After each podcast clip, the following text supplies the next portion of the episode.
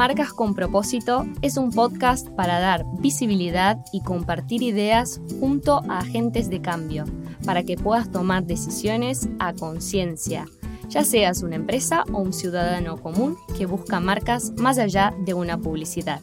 Bienvenidos a bordo. Hello, hello, queridos oyentes. Hoy estoy muy contenta porque empezó la primavera, así que estamos acá en nuestra terraza así que les pido perdón si se escucha alguno de los pajaritos. Estamos acá con Tommy. Tommy, ¿cómo estás? Muy buenas, queridos oyentes. Y además tengo una invitada que quiero muchísimo, así que también esto me pone muy, muy contenta. Bienvenida, Adri, ¿cómo estás? Muy bien, muchas gracias por invitarme. No, gracias a ti por estar acá. Adri es la co-founder y brand manager de La Organic y La Voz Frances. Con Adri básicamente nos conocimos en los pasillos de Puch Ambas trabajamos allí, pero no, no tuvimos la oportunidad de coincidir en ninguna marca. Pero luego la vida se encargó de cruzarnos por las calles de Gracia, literalmente. Total. Así que bueno, aquí llevamos trabajando con Adri casi dos años con la voz y bueno, me apetecía mucho que venga a nuestro podcast para que cuente un poco su experiencia, ¿no? pasando un poco de, de su conocimiento en todo el entorno retail al online. Pero bueno, antes de meternos en, materia, te voy a hacer una pregunta bastante difícil porque sé que te gusta hablar, así que me gustaría si te puedes definir en un tweet para las personas que no te conocen. Eh, en un tweet partimos de la base que no tengo Twitter. Bueno, pero bueno. Pero sabes que son 140 caracteres. Sí, a eso llego. ¿Definirme yo personalmente? Exactamente. ¿Quién es Adri? ¿Quién es Adriana? Uy, no acabaríamos. Pero mm, siendo muy, muy breve, creo que es una persona muy positiva, súper extrovertida, que le encanta aprender mm, de todo y más, que siempre creo que las cosas no pasan por casualidad y que todo tiene un porqué. Y eso te ayuda ¿no? pues a cuestionarte muchas cosas y a sacarle siempre el lado bueno ¿no? y aprendizaje y cómo, cómo poder crecer de, pues de lo que te pasa la vida, porque no lo eliges lo que te pasa, pero sí lo que hacer con lo que te pasa. Y bueno, intentando aplicar esto, pues creo que me resumo así. en más de 140 caracteres. un poquito más, un poquito más. Bueno, antes de, de emprender con la voz, Adri ha estado ocho años trabajando en los equipos de marketing de multinacionales, tales como Danone, Puch y Bacardí. Y en estos más de 10 años de, profesión, el mundo ha cambiado por completo. Muchísimo. Así que nada, ¿cuáles crees que son las claves de éxito en la gestión de las marcas para cualquier brand manager en este nuevo cambio de paradigma, en esta nueva realidad que estamos viviendo? A ver, yo creo que la clave de éxito tampoco ha cambiado mucho, lo que cambia son los paradigmas, pero no lo que te hace tener éxito. Yo creo que hay varias variantes, pero la que más importa al final es conocer a tu consumidor. Da igual en el sector en el que estés, el producto que ofrezcas, el servicio. Si tú conoces lo que necesitan qué carencias hay, qué es tu competencia, por tanto, qué puedes aportar diferente, o qué puedes hacer mejor, o qué puedes hacer diferente, mm, dándole la vuelta. Quizá no es en el producto, es en la manera de cómo te aproximas al servicio, o es al revés, todo lo contrario, en el producto pues lo inventas, pero inventas en otra cosa. Entonces, siempre creo que si tú conoces quién tienes delante, a quién te quieres dirigir, lo otro es pues probar cómo hacerlo, qué ofertas puede ser más relevante para este consumidor tuyo y al final es consumidor en el centro 100%. Interesante lo que decís. Ahora siento que muchos dicen lo mismo, consumidor en el centro, pero pocos hacen. ¿sí? El sentido es como, es como que hoy, no sé, cualquier blog o cualquier este, escuela de negocio pone al consumidor en el centro. ¿viste? Eh, mi pregunta es, ¿qué hacen las grandes multinacionales como ejercicio para poner este, este consumidor en el centro y qué hacen para, para accionar? O sea, yo lo que te diré es, de las multinacionales, lo, por mi experiencia, muchísima investigación. Mucho. O sea, parece que lo de ser creativo es como hoy me he inspirado y yo tengo una gran idea. Y no es así. Responde a un montón de search, de qué inquietudes tienen, qué inquietudes se repiten, porque a veces son cíclicas, responden a ciclos. Luego es eh, qué tendencias van a haber también, no a nivel solo de tu sector, sino a nivel de otros. Pues quizá hay otros sectores que piensan y lo que están ofreciendo es resultado de trabajos de años de investigación. O sea, pues quizá la tecnología no acaba siendo el mercado, pero llevas cinco años investigando. Por tanto, seguramente esos estudios que vayan más relacionados te van a dar pistas de qué necesidades próximas va a haber de cara al consumidor y cómo cambia. Entonces, para mí, el gran qué que te puede aportar una multinacional es justamente todo ese background de research. ¿Y las empresas más pequeñas cómo podrían estudiar mejor al consumidor o entenderlo mejor? Yo creo que lo bueno de las pequeñas que no tienen las grandes es justamente la capacidad de reacción mucho más rápida que en una grande. En una grande, al final, desde que tú te pones a investigar, propones la idea, te la aceptan, la validan, y ves cómo aterrizarla. Ya pasó. ¡Pam! ¿Sabes? Entonces puede ser que eso responda pues, a macro tendencias, ¿no? que sí que necesitas más tiempo. Pero algo que tiene bueno una pequeña que no tiene una grande es justamente la capacidad de reacción mucho más rápida, mucho más local, ser mucho más relevantes a nivel local que una global, una empresa grande, necesita serlo globalmente o mucho más global. Es verdad que ahora eh, todo el tema digital consigue ¿no? que unas pequeñas también puedan ser global mucho más rápido de lo que se necesitaba antiguamente. Pero no deja de, para mí creo, adaptarse también de una forma local. Total, totalmente. Y mm, en el 2017 decidieron con Olga, la otra fundadora de, de la voz. Le mandamos un saludo. Sí. Espero que nos oiga. y, su, familia también. que tiene cuatro niños. que, que, llevaba más de 20 años en Puch también. Mm. Bueno, 20 creo que me he pasado. No, no, 25. 25 años en Puch. Claro, decidieron aprovechar todo el know-how que tenían y lanzar una marca de perfumes eh, de venta exclusiva para farmacias, ¿verdad?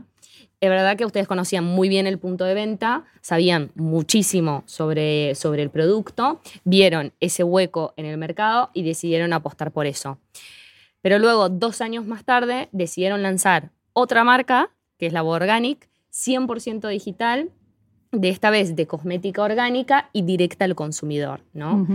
Bueno, ¿qué fue las motivaciones para cambiar mm, bastante, ¿no? Para cambiar el timón pegar el volantazo, como diría yo, mm. y cuánto sabíais del eh, modelo de distribución directo al consumidor, cuánto sabíais de e-commerce, de, eh, del modelo online. El cambio de estrategia a nivel de compañía vino porque un poco por nuestra frustración en el punto de venta. Tú puedes ir, dirigirte de forma directa o bien a través de un distribuidor. Eso fue nuestra elección y en nuestro caso, bueno, pues tienes, eh, no tienes el control sobre el mensaje directo ¿no? a eh, el punto de venta. Entonces, cuando hay un match entre nosotros y el distribuidor, genial.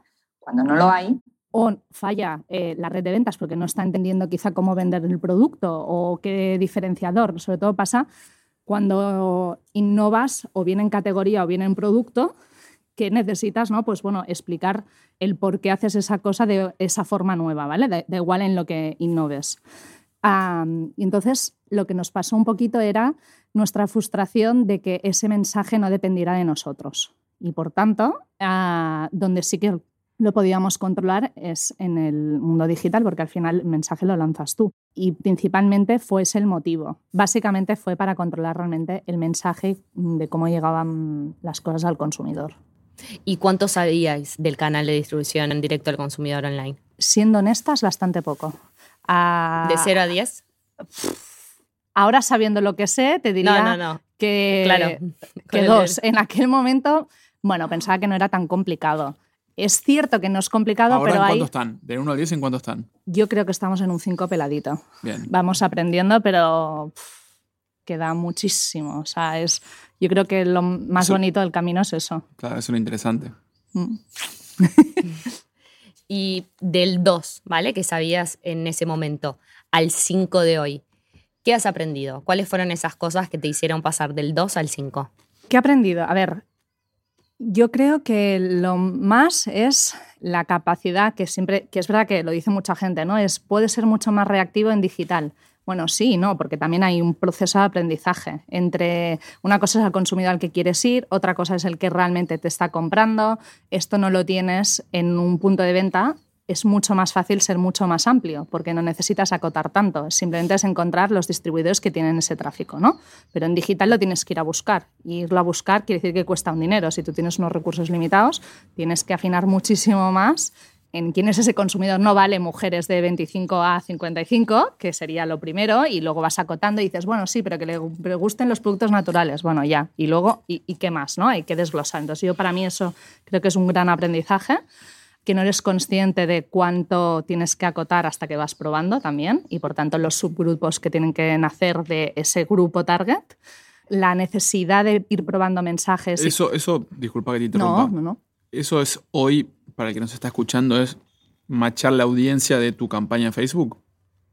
Eh, sí, no solo Facebook, sino también pues incluso en Instagram. Sí, sí, digo Facebook, Facebook Instagram. Facebook Company. Facebook Company. sí, y, las colaboraciones que haces con la gente que te representa, eh, el tipo de marcas si te quieres asociar. Eh, y seguías con lo siguiente, ¿no? La necesidad de probar mensajes.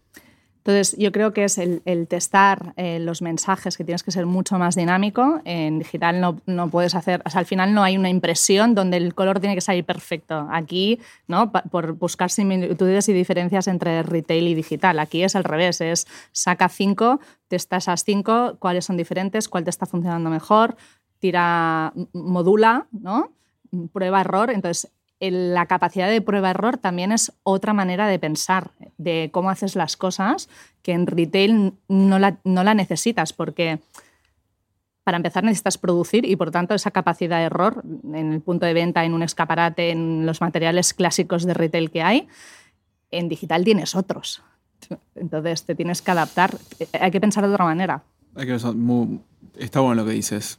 Del 2 al 5, ¿cuál fue el el, mayor dolor que tuvieron, el mayor desafío para llegar a este 5?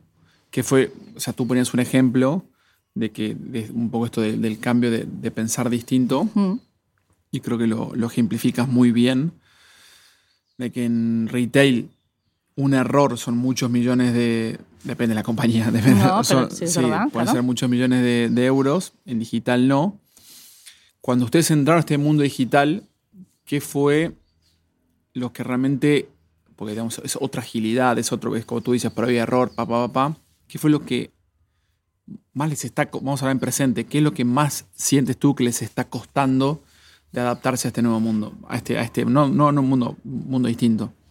Bueno, yo creo que al final, o sea, lo que creo que más, el, el reto principal que hay en digital para nosotros y creo que para muchísimas empresas es cómo desglosas las pruebas y errores, es decir, hay muchas variantes, ¿no? Para hacer la música tienes muchísimas teclas y hay a veces que la melodía suena súper bien y es enganchiza y dices, ah, genial, lo hemos, ya lo hemos dado y vuelves a probar lo mismo en otro momento con otra variante muy pequeñita que te cambia y ya no te sirve. Entonces, yo creo que lo desafiante es encontrar lo que te funciona, por qué te funciona y cómo replicarlo, porque lo que no funciona aprendes. Aprendes, cambias y siempre obtienes resultados diferentes, pero replicar y escalar lo que sí que te funciona, de repente te cambia cualquier regla del juego, la que sea, ¿eh? sea que Facebook ha cambiado la forma de cómo impactas, que sea que el consumidor, yo qué sé, eh, o que alguien en la competencia te ha hecho lo mismo que pensabas hacer, que da igual, lo que sea de la variante que sea, y ya te ha, ya te ha desmontado. Entonces, eh, es retador. Sí, sí, sí. ¿Y, en qué medida la huella digital de los usuarios os ayuda a tomar decisiones? Yo creo que te ayuda a... Son indicadores como de tendencia, que te ayuda a lo que estás haciendo está bien. O sea, por eso yo creo que el cómo analizamos según qué datos es importante tomártelo como indicadores y no como, vale, esto es exactamente lo que tengo que hacer, ¿sabes? Sino es, vale, por aquí voy bien. Entonces, ¿qué más pruebo? ¿Qué más combino? Mm, ¿Qué, más, qué otra promoción puedo ver que sea similar a esta, pero sin repetirlo? Porque al final, además, el mundo digital, tu consumidor también quiere las cosas ya y, se cansa muy rápido de lo que ve, ¿sabes? Entonces, claro, también tienes que ser capaz de, con los recursos limitados que hay, eh, cómo generas cambios sin que tampoco te represente cambiarlo todo. Claro. Y en ese sentido, o sea, de, poder analizar qué va funcionando y qué no, qué le gusta al usuario, ¿qué sabes que funciona y qué sabes que no funciona, que no ha funcionado? A ver, funciona, es claro, que esto es muy relativo. En nuestro caso, yo creo que nos funciona ser como somos. O sea, es decir, eh, lo que hemos comprobado, y tú nos insistes bastante en seguir haciéndolo, es que cuando nos mostramos nosotros, como cuando humanizamos mucho más la marca, cuando hablamos de una forma clara, tal cual nos sale en una conversación y tú lo quieres plasmar tal cual, eso genera más engage. La gente, yo creo que lo ve como real, ¿no? Al final, digital es, es, un, es un medio donde todo el mundo, al final, enseña lo que quiere enseñar. Y eso está bien, y una marca tiene que enseñar eso. Pero creo que la valentía, ¿no? Del cómo decir los mensajes, yo creo que ayuda, porque es al final la forma que tienes de conectar y es lo que decíamos que en un canal de retail clásico no lo tienes, justamente. Esa es una pregunta, no es capciosa, pero no hay una única respuesta, pero nos gusta hacerla. No, no, es si ustedes son más una marca de producto de marketing, ¿no? ¿Cómo, cómo, se, cómo se consideran o si tienen una definición más, a qué le dan más importancia? Yo creo que le damos más importancia al producto y deberíamos darle todavía más a la marca. Ah, amigo, ¿eh? aquí te he pillado, porque es así, o sea... Una, pregunta capciosa y una respuesta capciosa. Total. Nosotros le damos mucha importancia... Por eso es que van en un 5, cuando lleguen a un 7... ya lo petaremos del todo. Eh, no, claro, ¿qué pasa? Que el producto para mí creo que es muy importante, pero también depende de lo que ofrezca ese producto. En nuestro caso, que ser diferentes en el producto como está asociado a un tema cualitativo y de resultados, ¿no? de beneficios en la piel, es súper importante el tema de aprendizaje, entenderlo, cómo lo explicamos, ¿no? Y de ahí que le damos tanta importancia. Claro, si al final tú con tu producto no tiene esa, esa variante que sea tan importante, al revés, le vas a tener que dar mucho más, desarrollar mucho más lo que es el storytelling de la marca y lo que te hace sentir esa marca que lo que te puede ofrecer en el producto. Ok, es, interesante porque, a ver, eh, soy, soy usuario del agua shampoo eh, hidratante. y de la crema antiarrugas también, y del, contorno. de ojos también. Ah, Venga, súmelo. Compartimos, compartimos. pero digo, para ello no soy un usuario... Eh, con mucha educación, porque para mí un shampoo es un shampoo. Sí, claro. Él es un usuario típico que usa, comparte lo que uso yo digamos, está en, en, el, baño y él lo usa. Pero digo, es al final, digamos, ver el valor de un, digo, o sea, creo que dos buenos shampoos son buenos shampoos, o sea, digo, más o menos. Pero porque tú has probado pocos y para ti no es importante. Te pongo el ejemplo. Nosotros justamente empezamos a desarrollar capilar a raíz de petición y luego de nosotras mismas preguntarnos qué estábamos usando. Y yo mm. todas las marcas que veía que eran buenas, y, lo digo tal cual, yo usaba que estas, me dejan el pelo muy bien, pero a mí me salen picores en, en, el cuero cabelludo, yo tengo el pelo muy seco y por tanto la hidratación son unas gotas que es aceite puro malo porque es barato al final y tampoco me quiero dejar aquí, ¿sabes? Y eso nos hizo mm, decir, oye, es que en capilar, ¿qué es lo que hay? Probamos marcas de la competencia, no nos gustó nada. O sea, si yo hubiera tenido que repetir como consumidora, no me hubiera comprado ninguno de esos productos, ni baratos ni caros. ¿eh? O sea, no encontramos y desarrollamos algo que además nos costó, que nos decían, uy, es que en capilar es difícil. Bueno, ya, pero sigamos investigando. Es verdad que nos, seguramente, no, lo que nos pasó es que tardamos mucho más en desarrollar que con otros. Y, siendo muy honestas, capilar no lo certificamos justamente porque todavía hay un montón de ingredientes naturales que no están validados y que por tanto no están certificados y que por tanto nos limitaba la formulación. Entonces, claro, ¿qué ha pasado con la gente que ha probado nuestro champú? Que habían probado otras, que sí que ven la diferencia. Claro, a ti seguramente como no tenías ningún tipo de problema con el pelo, cosa que es maravilloso y lo tienes muy bien, ¿no? Mi chico le pasa lo mismo. Yo le hago probar entre el equilibrante y el hidratante y ahí le va bien. Lo único que nota diferente es que en el equilibrante tiene muchísimo más espuma. Em, volumen, le queda a él, porque él no tiene el pelo fino, ya lo tiene rizado y le queda la única diferencia, pero porque a él tiene la suerte que le va bien las dos cosas. Claro. Y volviendo a esto, a qué cosas que saben que, que lo hacen bien y les funciona y qué cosas de, de todo este nuevo mundo digital saben que no funciona. O sea, ¿qué hicieron que no funcionó o qué, qué cosas están viendo que quizás mm, lo están haciendo todos pero no dan resultados? ¿Hay algo? A ver, yo creo que al final es el cómo transmites esos mensajes. Que no nos esté funcionando nada, nada, nada bien, Eh, sí, a ver, sí, que en un inicio no queríamos hacer absolutamente nada de descuentos y es que es imposible no hacer descuentos. O sea, al final eh, hacemos pocos, muy curados, muy pensados y con un objetivo muy claro.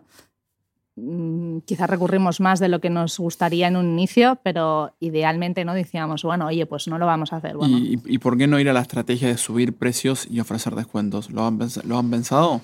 Sí, pero entonces nuestro valor de ser honestas nosotros quisimos lanzar el producto, lo que pasa es que, claro, esto lo tienes, se tiene que explicar y no siempre tienes la oportunidad, ni te quieres hacer pesado. y yo creo que el consumidor tiene el tiempo también para, para ver y entender todos esos mensajes. Claro, o sea, una cosa que nosotras hemos validado es que necesitamos mensajes súper claros y muy simples, porque las personas no tienen el tiempo para, para investigar. Entonces, claro, explicar el porqué de la honestidad y o sea, yo creo que es algo que tendríamos que mejorar. Sí, ¿eh? yo creo que pienso en voz alta y también para si la audiencia puede reflexionar es, ustedes desarrollan un producto súper específico de nicho y tal vez están haciendo el famoso markup. Me cuesta 10, lo multiplico por X, lo vendo a 40. ¿sí?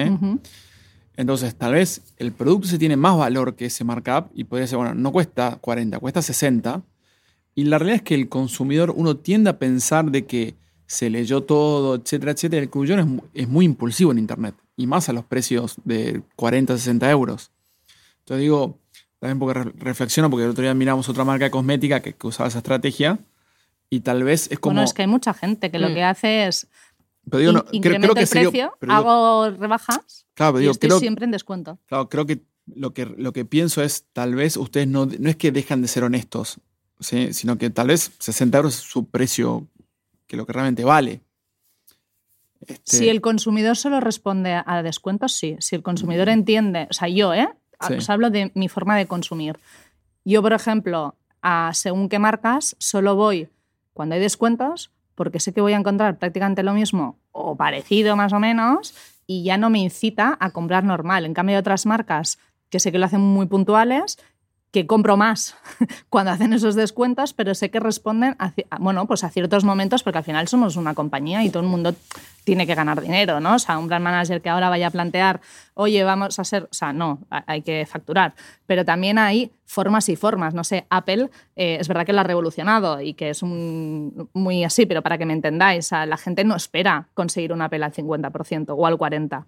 si tienes un 10 o un 15, wow, ya, ya es mucho pues yo creo que nosotros queríamos construir digo queríamos porque luego las cosas cambian y quizás de mañana cambiamos, pero lo estamos haciendo porque creemos en un precio justo. Yo prefiero todo el año que cuando haya de esos descuentos soy consciente. Además, es uno de los motivos también por los que nos animamos a hacer digital, porque eso es verdad que en retail no lo puedes hacer. También es cierto que todo es una balanza. O sea, si nosotros ahora entráramos en un, en un retail, tenemos un descuento tope que podríamos aplicar y por tanto es lo que nos aseguraría que ese, ese retail respetara ese precio final y los márgenes fueran honestos para todas las partes que participan en, el, en, el, bueno, en la cadena de valor, ¿sabes? Mm. Totalmente. Y mm, si ahora con el diario del lunes, si pudieras viajar al pasado, ¿qué te dirías a ti misma? Uy, ¿a qué momento? De... ¿Viajar al 2017? Antes, o sea, cuando estaban investigando sobre la cosmética, cuando no conocían, conocían muy poco sobre el canal online, ¿te dirías algo? ¿Algún tip? ¿Algo, algo que, te, que te ayudara a construir la marca? Realmente, creo que no. no, porque creo que seguimos un camino muy natural. al final preguntamos a gente del digital, que aunque no fuera en nuestro sector, qué tipologías o qué consejos nos daban. Fuimos a ver gente que había eh, creado un retail, me acuerdo una conversación que tuvimos con uno que venía de empresa multinacional, que creó una tienda digital propia y que lo había petado al cabo de X años y ahora volvía a ser una multinacional digital. Que, era, era muy gracioso el tema, ¿no? Y él lo primero que nos dijo es, cambiar el chip de cómo pensáis de una multinacional, porque hay cosas que evidentemente no vais a poder, aunque da igual porque lo pasas. ¿eh? O sea, yo lo que le diría es, bueno, mira, acabo de ver, ¿qué me diría? Seguramente es hazle más caso. O sea, cuando tú realmente dices piensa de otra manera, es que efectivamente piensa de otra manera, porque tú te encuentras haciendo el plan de marketing o los mismos pasos de la misma forma que estás acostumbrado a hacerlo, porque nadie te explica cómo hacerlo de forma diferente, ¿sabes? Entonces, efectivamente, pues quizás sería pregunta más y efectivamente hazlo, porque, porque vas a pasar por lo mismo y acabarás diciendo, coño, tenían razón. El otro día eh, hablaba con una, con una empresa, B2B, que fabrica productos para multinacionales, porque quieren lanzar su propia marca directa al consumidor, ¿no? Mm. Evidentemente, su know-how se encuentra en la fabricación y durante estos años han dedicado sus esfuerzos a la venta B2B y poner su propia marca, evidentemente, es una, un volantazo de, de dirección y un terreno completamente desconocido. Si tuvieras que decirles cuáles son esos skills o perfiles indispensables para hacerlo y para que tenga éxito, ¿qué sería? ¿Cuáles serían como esos perfiles o esos skills que uno debe tener para montar su propia marca directa al consumidor? ¿Te, refieres a perfil de, de- de gente para el equipo? Exactamente. Vale, o sea, de yo, skills, sí. mm, hombre, alguien que hubiera llevado desarrollo, da igual de lo que sea, que tuviera el consumidor muy en cuenta, o sea, para consumidor, no solo para B2B. Evidentemente es diferente, ¿eh? Nosotros ahora nos ha salido un proyecto para amenities de hoteles y no tiene nada que ver con el cliente, porque al final sí, tu cliente, el consumidor es el que lo va a recibir, pero el que lo va a recibir no ve el producto, ¿sabes? Entonces necesita unas capacidades diferentes, ¿no? Yo lo que te diría es alguien que conociera al consumidor, seguro, o sea, si al final va a ser ¿Va a ser B2B a retail o B2B, o sea, B2C cliente B2C, final eh, B2C. con, digi- con web digital? Exactamente. Pues entonces, a- eh, desde luego, alguien a nivel, pues para entender qué formatos va a necesitar, qué a nivel de precios, eh, que le pueda hacer un buen mix, ¿sabes? De qué es lo que va a valorar su consumidor para su línea, que va a adaptar. Y para mí sería que también pudieran diferenciar qué mantienen de lo que tienen y qué cambian. Porque eh, depende de qué producto sea o qué servicio, la forma de consumir cambia en el producto, ¿sabes? En cómo lo usas. Entonces, eh, yo qué sé, te hablo desde Bacardi, por ejemplo, desde mi experiencia. Claro, no es lo mismo Canal Oreca, que es al final eh, una distribución donde mueven unos volúmenes y a ellos lo que les interesa es formatos grandes, tal, no sé qué, que pues a un pequeño restaurante que al revés no le cargues porque no tiene almacenaje para estocar, porque a él le interesa quizá menos volumen y mucho más rotación, PVP más bajos, más flexibilidad en cómo le entregas el producto, ¿sabes? Entonces, entender cómo se va a consumir, porque puede ser el mismo producto, pero se consume de manera diferente. Y a nivel esfuerzos de marketing, ¿qué perfiles eh, necesitan?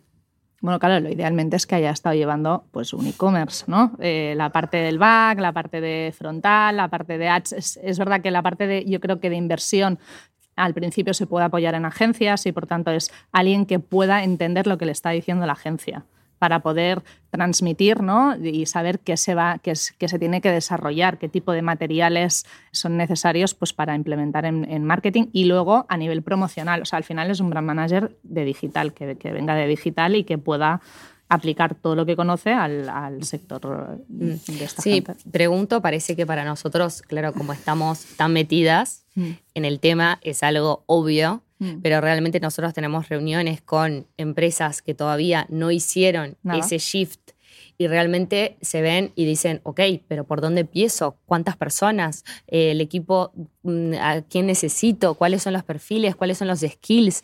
Un brand manager, pero sí, yo tengo una brand manager acá, pero ella no, no tiene ni idea del- de lo que estamos hablando, ¿no? Entonces, claro, se ven en ese desafío de, de transición en el que nos preguntan, pero ¿qué necesito? ¿Un equipo de 10 personas? ¿Un equipo de 2?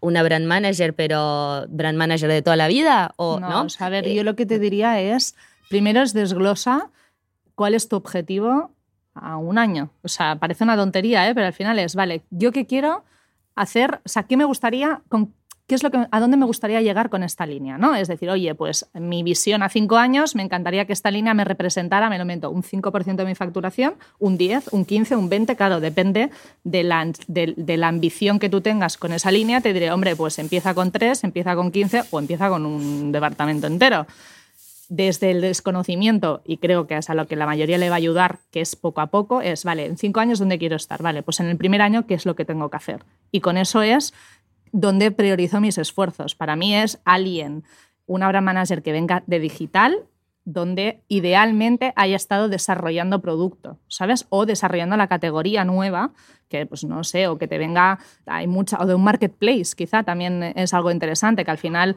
si no lo desarrollas y tú ya tienes el know-how, pues estas personas no vendían a B2B y ya tienen ese conocimiento de desarrollo, pues dices, hombre, pues alguien que venga de un marketplace que te sabrá decir cómo funcionan las categorías, qué nivel de, rotaciones hay según la categoría, o sea, no sé, de un Privalia, de un Ben Privé, de, de, de un Amazon, ¿sabes? Que te pueda dar una visión un poquito más ampliada de lo que implica eso. Y lo que te diría es que quizá incluso dentro de tu mismo perfil de empresa, con ese perfil que tengas que sepa de lo que habla, te puedes sentar y puedes decir, mira, oye, pues de logística ya lo tengo, porque esta persona tiene los conocimientos dentro y con lo que tú le digas que vas a necesitar, te va a poder desarrollar, me lo invento, las cajas para entregar.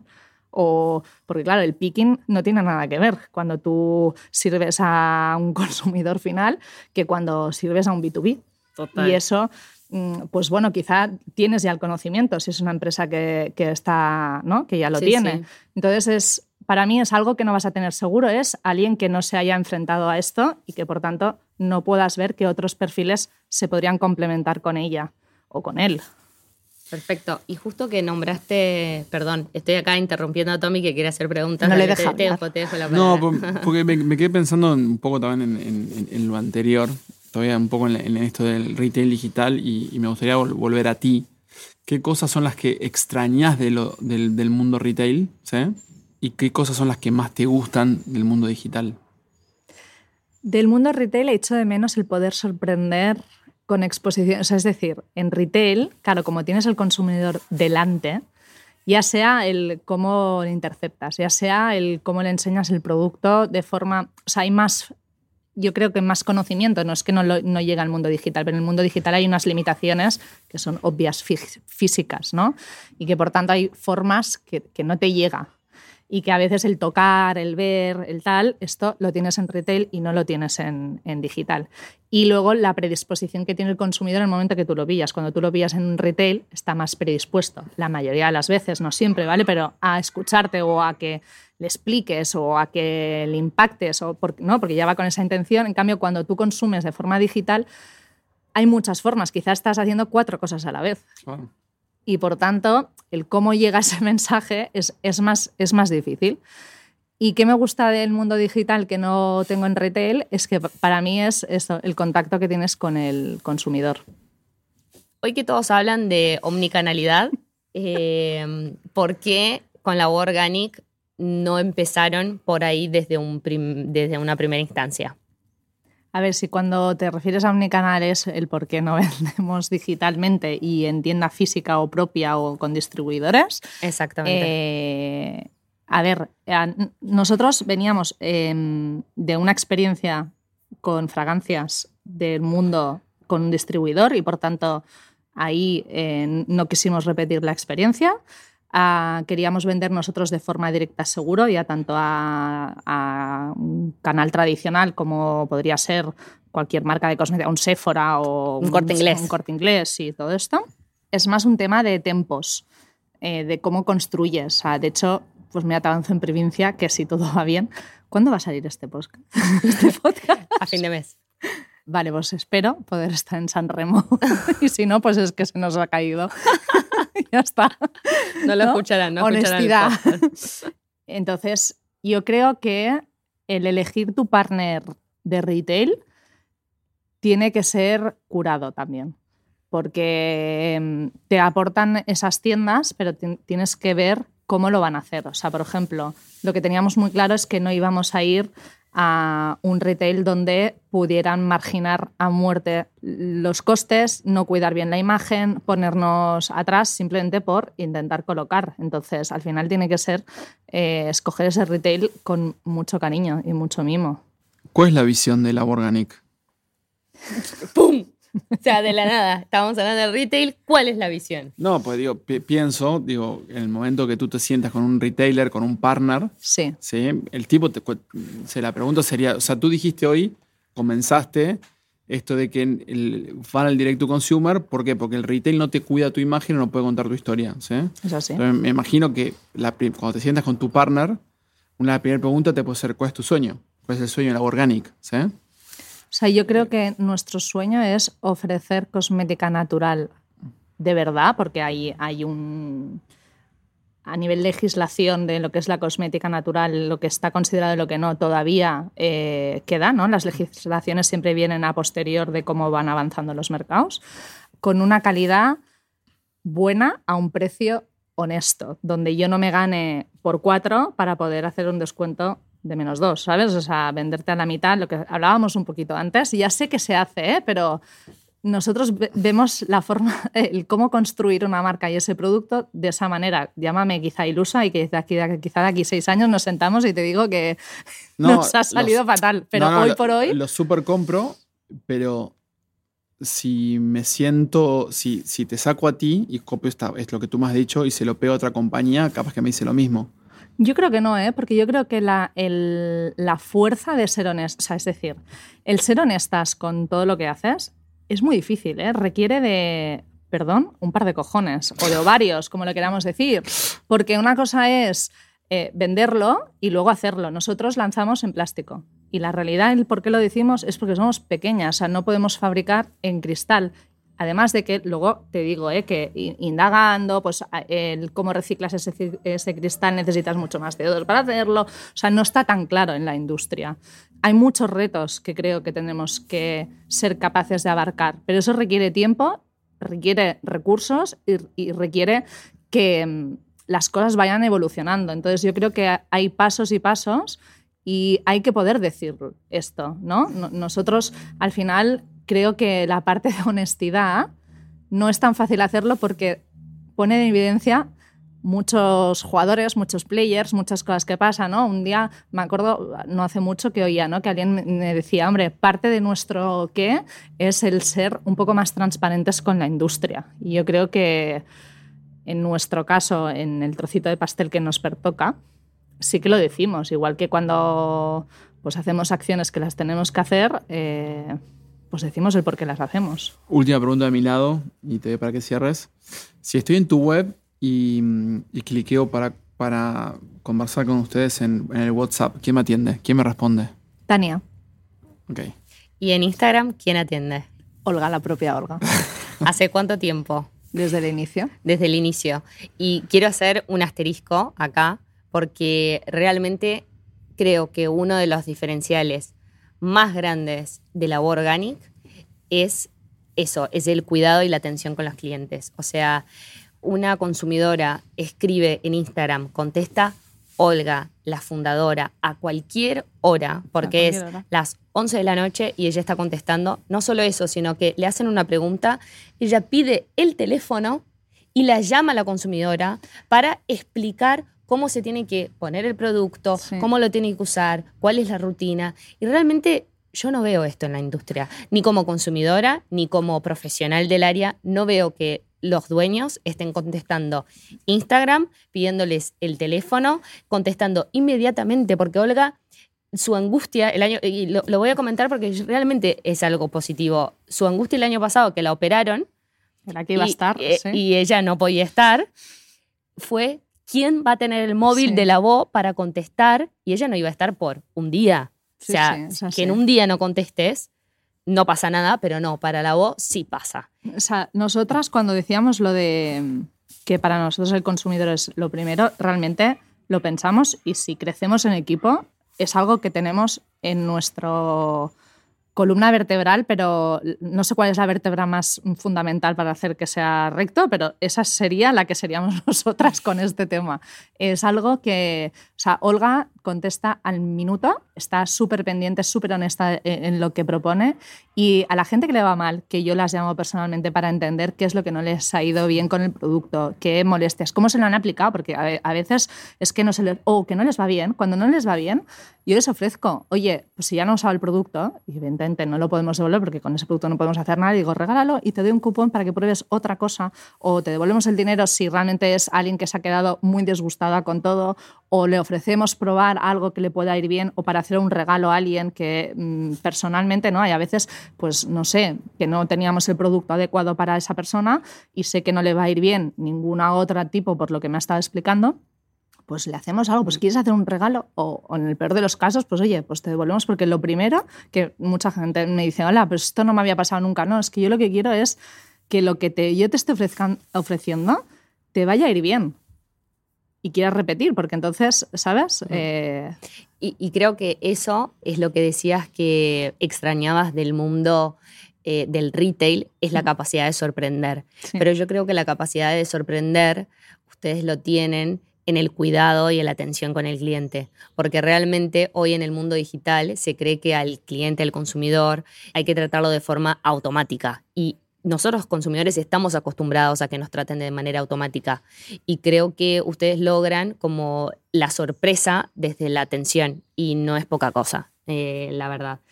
Eh, así que bueno, antes para terminar, en el episodio anterior yo me había olvidado de una pregunta que siempre hago y he recibido quejas, así que si pudieras regalar una galletita de la fortuna a todos los que nos están escuchando, ¿qué diría el mensaje de adentro? A ver, ¿eh? que está, es así complicadita. Eh, una galleta a la fortuna a todos los que nos escuchan. A todos. ¿Qué les desearía? Aparte de salud, porque en el momento en el que estamos va a ser que es lo primordial, pero algo un poco más bonito. Y que no sea un 20% de descuento con la voz. Pero bueno, si quieres también, ¿eh? También ¿Eh? podemos ofrecerlo. Yo lo que les regalaría es, em, no sé cómo decirlo, pero creencia, o sea, que crean, que crean las cosas se pueden hacer. Mejor, peor, más grande, más pequeños. Pero si crees en ellas, encuentras la forma de hacerlo. Diferente, mm, de alguna forma. Y al final eso, mm, que crean, que crean en las personas, en el amor, en, los negocios. Estamos en una situación tan complicada que, que perdemos esperanza. Y la esperanza tampoco me gusta hacerlo porque parece que sea de la nada, ¿no? que te tenga que venir. No, cree. Bueno, Adri, millón de gracias. Es mi primer podcast. ¿eh? Muy bien, se te ha dado fenomenal como todo. No has, no, has, comido ninguno. Ni una chucha de lo nerviosa que estaba. Sí sí. teníamos acá un montón de chocolates y bueno, eh, ahora, ahora le, das, le, das, le das, eh, bueno, muchas gracias a todos por, por, escucharnos. Gracias, Adri, por, por estar aquí. Y nos vemos en el próximo episodio. Hasta luego. Adiós. Adiós. Y así terminó nuestro episodio de hoy. Yo soy Mariana Melo y les agradezco por estar del otro lado. Este podcast es una iniciativa de Tsunamers. Nos dedicamos a construir marcas y narrativas con propósito para Digital Sapiens. Si eres uno de ellos, te invitamos a que descubras todo lo que hacemos en tsunamers.com. Gracias y hasta la próxima.